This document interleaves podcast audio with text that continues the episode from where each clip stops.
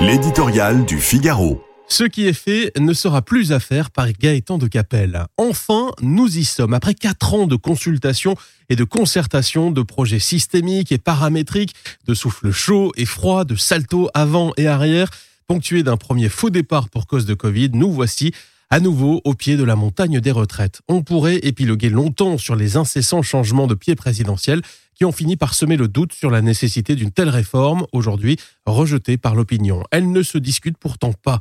Les projections financières du système actuel nous promettent 25 ans de déficit pour un total de 600 à 900 milliards d'euros. La chorale des autruches prétend que cela n'a pas beaucoup d'importance, que plaie d'argent n'est pas mortel et que tout ceci se rétablira naturellement par la grâce de la croissance retrouvée et du plein emploi. Cette lecture dans le mar de café résiste mal à une réalité démographique incontournable. Avec l'allongement de la durée de vie, la charge financière d'un retraité pèsera bientôt sur les épaules de seulement un actif et demi contre quatre en 1980.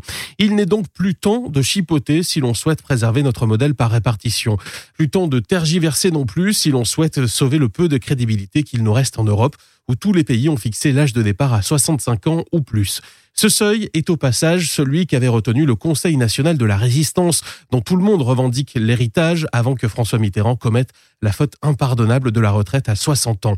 Quatre décennies plus tard, nous avons à peine remonté la moitié du chemin. La réforme à venir ne brille certes pas par une immense ambition.